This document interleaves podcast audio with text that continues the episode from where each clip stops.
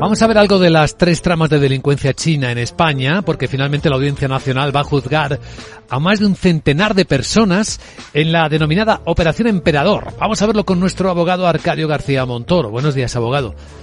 Muy buenos días. ¿De qué hablamos?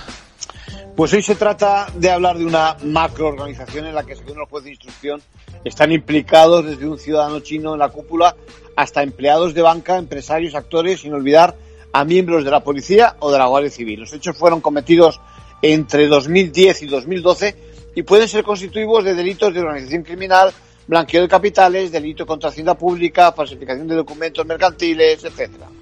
¿En qué consistía la presunta trama de esta organización criminal?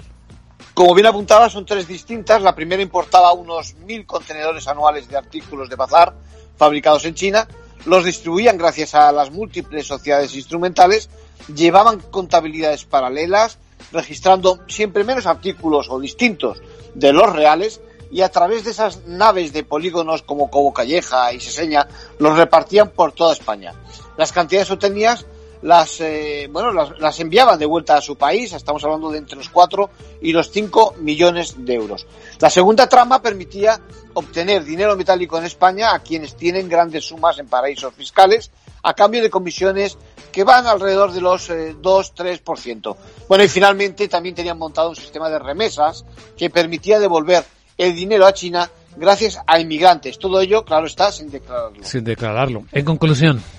Bueno, pues un caso típico de organización criminal que teníamos a la vuelta de la esquina y que da perfectamente para un guion de película de la mafia. Lo mismo lo hace alguien. Gracias, abogado.